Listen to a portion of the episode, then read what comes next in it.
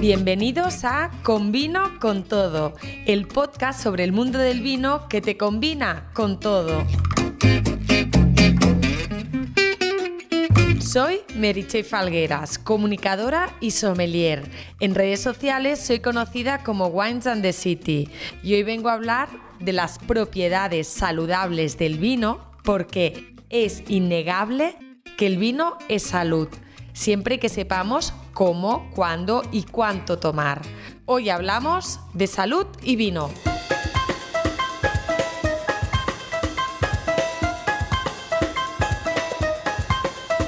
El vino tiene un alto contenido en resveratrol, componente que se encuentra sobre todo en las uvas tintas y que tiene acción antiinflamatoria y antioxidante y que por ello decimos que va bien para el corazón. Os explico un poco cómo van las cosas. Estadísticamente se observó hace unos años que en Francia había muchos menos ataques de corazón que en otros países. Y eso a pesar del queso, la mantequilla y los croissants. Por eso se le puso el nombre de la paradoja francesa. Y trata de eso, de la incidencia de enfermedades cardiovasculares que es menor a pesar de que los franceses tienen una dieta muy rica en grasas saturadas. Resulta que el menor riesgo de enfermedad cardiovascular que presentan los bebedores moderados de vino está relacionado, entre otros factores, con una reducción del colesterol malo. Eh, hemos hecho un estudio que tiene una gran repercusión mundial que se llama Prevención con Dieta Mediterránea, que es un estudio Predimet, en el cual pues aconsejamos una dieta mediterránea en el cual el vino juega un papel fundamental. Y hemos comprobado que el seguimiento de una dieta mediterránea tradicional, que incluye lógicamente el consumo moderado de vino, reduce en un 33% el riesgo de, de sufrir complicaciones cardiovasculares, es decir, un infarto, un accidente vascular cerebral o una muerte cardiovascular. Y hemos podido comprobar que el, vino es uno de los pilares de la dieta mediterránea y tendría un efecto de un 25% de lo que es toda la dieta, en la que también estaría pues el aceite, estaría también la fruta, la verdura, el pescado, etc. Pero el vino es un elemento fundamental que no podemos perder si queremos conseguir manteniendo los efectos beneficiosos de la dieta mediterránea. Hemos escuchado al doctor Ramón Struck, médico del Servicio de Medicina Interna del Hospital Clínic de Barcelona, que colabora con FIBIN, la Fundación para la Investigación del Vino y la Nutrición, una organización creada en 1992 que orienta sus actividades a valorar los posibles efectos protectores del consumo moderado de vino en nuestro organismo y sobre la salud humana. FIBIN se dedica a la investigación y difusión de los efectos beneficiosos del consumo moderado de vino sobre la salud. Todos los estudios que Impulsa promueve están avalados y reconocidos por un comité científico formado por médicos e investigadores de reconocido prestigio. FIBIN es la única entidad que puede defender, divulgar y posicionar el vino como alimento, según el Reglamento Europeo de 1924-2006, relativo a declaraciones nutricionales y propiedades saludables de alimentos. El consumo moderado y regular de vino es un factor cultural presente en un gran número de sociedades, sobre todo las mediterráneas. Junto a una alimentación rica y equilibrada, podría ser el origen de las mayores longevidades constatadas en los países en los cuales el consumo de vino durante las comidas tiene una gran importancia. FIBIN gestiona el portal divulgativo lacienciadelvino.com, que reúne los artículos y estudios médicos y científicos publicados en las más prestigiosas revistas internacionales. El eslogan Wine in Moderation, vino con moderación, que promueven desde hace unos cuantos años los actores implicados en el mundo del vino, nos invita a apreciar el vino, degustándolo lentamente y acompañándolo de una buena dieta. Antes de todo, debe quedar claro que el vino no es un medicamento y no cura nada. El vino es una bebida espiritual, social, de comunión con los demás.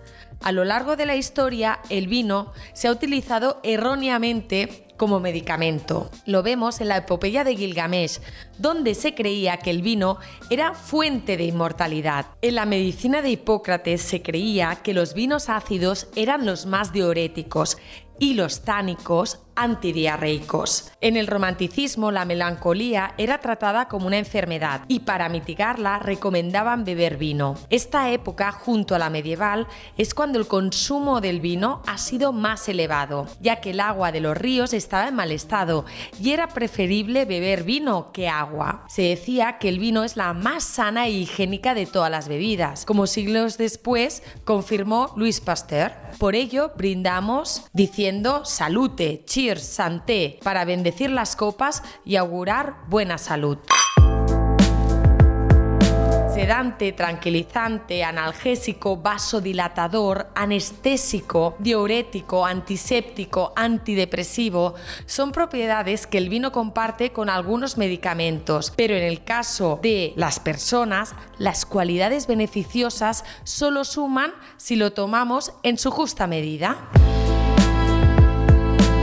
La pregunta del millón, ¿el vino engorda? Sí, pero Estudios científicos recientes apuntan que una copa de vino tinto al día ayuda a adelgazar. Ya tenemos coartada. Científicos de la Universidad de Indiana han demostrado que hay un compuesto del vino tinto, el piceatanol, un metabolito de resveratrol que ayuda a quemar la grasa. Sin entrar en tecnicismos, el piceatanol bloquea los procesos celulares que permiten el desarrollo de las células grasas. Este descubrimiento ha abierto un nuevo campo de investigación para el control de la obesidad, basado en la utilización de este compuesto para evitar que dichas células se generen. Es decir, el vino nos ayudaría a perder peso y nos reduce un poco la ansiedad cuando nos ponemos a dieta si lo tomamos en pequeñas cantidades, acompañado de una alimentación equilibrada y de un poco de ejercicio.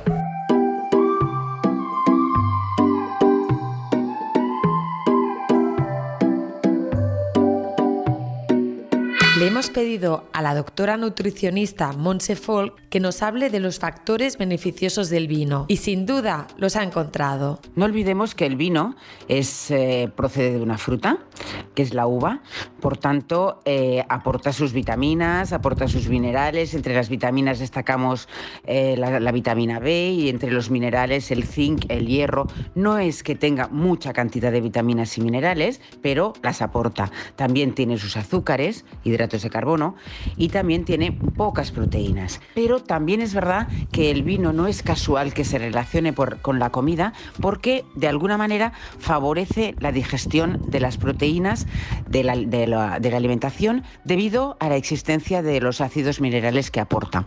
Esto hace que el pH que más o menos eh, puede ser de un 2-3, es un similar al pH del estómago y esto hace que se favorezca la digestión de los alimentos proteicos.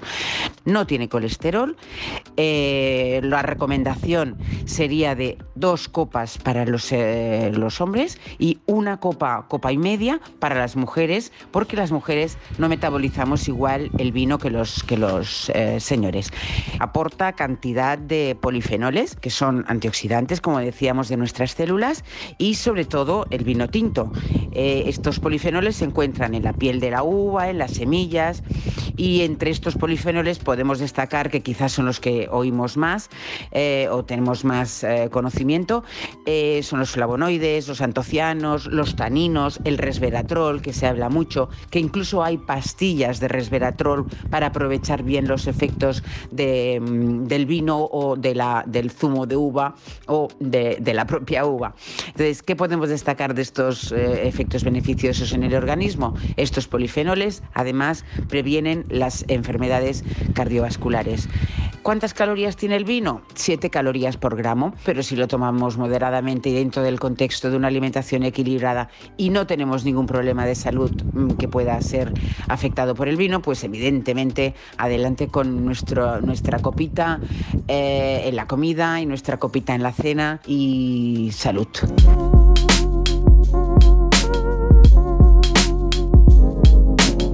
Tener en cuenta, cuanto más grados de alcohol tiene una bebida, mayor es el número de calorías que se van a consumir. Los destilados son muy calóricos y por lo general los médicos recomiendan evitarlos en tiempos de dieta. Otra cosa importante que debéis tener en cuenta, hay una diferencia importante entre las calorías del alcohol y las de los alimentos. Las calorías del alcohol son vacías, es decir, aportan una gran cantidad de energía calórica, pero no contienen nutrientes que puedan ser utilizados por el cuerpo. Al ser vacías, el cuerpo asimila estas calorías como una energía extra y en vez de quemarla durante el día, la tiende a guardar y almacenar como grasa.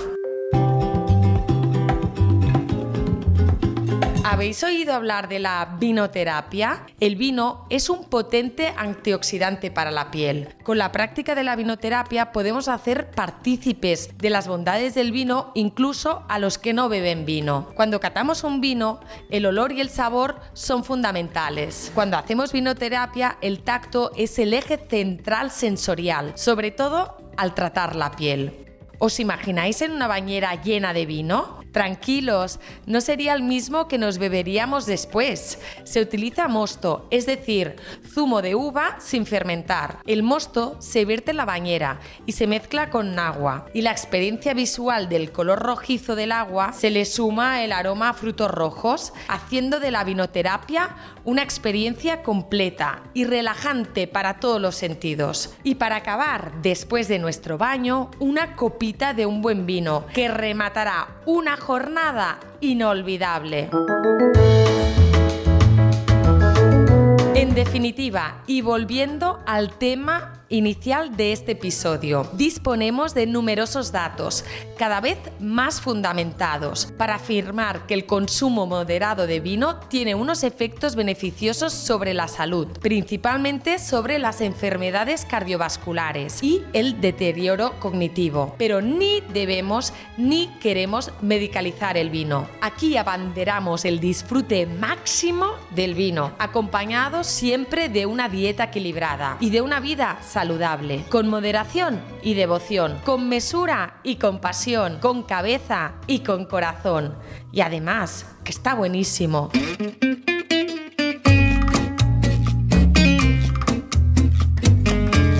Hasta aquí este episodio de Combino con todo, el podcast del mundo del vino, que te combina con todo. No dejéis de suscribiros al podcast y de escuchar el resto de episodios. Y si os gusta y os gusto, podéis seguirme en mis redes sociales. Soy Wines and the City y ahí os voy a contar todo lo que sé sobre el vino. Y lo que no sepa, se lo voy a preguntar a alguien que sepa para que nos lo cuente a todos. Gracias por estar ahí y nos escuchamos en el siguiente episodio. ¡Chin chin! Espacio patrocinado por la denominación de origen Cataluña, con la colaboración del Departamento de Agricultura, Ganadería, Pesca y Alimentación de la Generalitat de Cataluña y el Fondo Europeo Agrícola de Desarrollo Rural. Europa invierte en zonas rurales.